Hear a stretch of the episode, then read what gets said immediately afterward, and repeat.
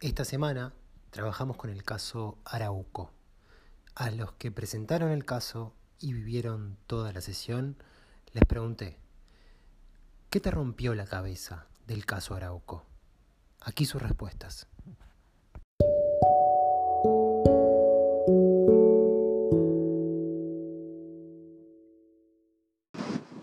Lo que más me voló el bocho del caso Arauco fue el tema de complejidad en toma decisiones y en dirección de una empresa en la cual eh, el horizonte de tiempo del primer proceso de la forestación hasta la venta de la pulpa son 80 años, que es una locura tomar decisiones con tanto tiempo de distancia para poder ver los resultados, y además de la venta de un commodity volátil con tendencia a la baja, eh, que es muy importante integrarse verticalmente, o sea que hay una gran inversión, ya que tenés que cubrir muchos procesos para poder eh, tener más control sobre los costos, que es tu diferencial, tener los menores costos posibles.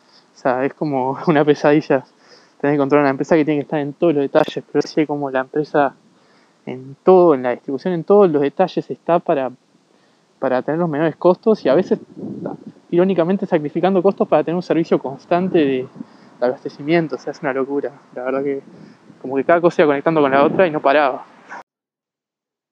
En cuanto al caso Arauco, la principal enseñanza que me dejó es que una empresa tiene que estar continuamente actualizándose porque si bien parece que Arauco es una empresa sólida y mm, con muy buenos números, ya que se dedicaba a la exportación y tenía una muy buena participación, tenía muy buenas estrategias, porque mm, podía conseguir bajos costos y también eh, por la ubicación de sus suelos una muy buena rentabilidad. Eh, no se estaba tomando en cuenta eh, la posible amenaza del papel reciclado y si no se tomaba una estrategia frente a esto, el negocio iba a quedar obsoleto. Entonces me pareció muy importante esa parte del caso.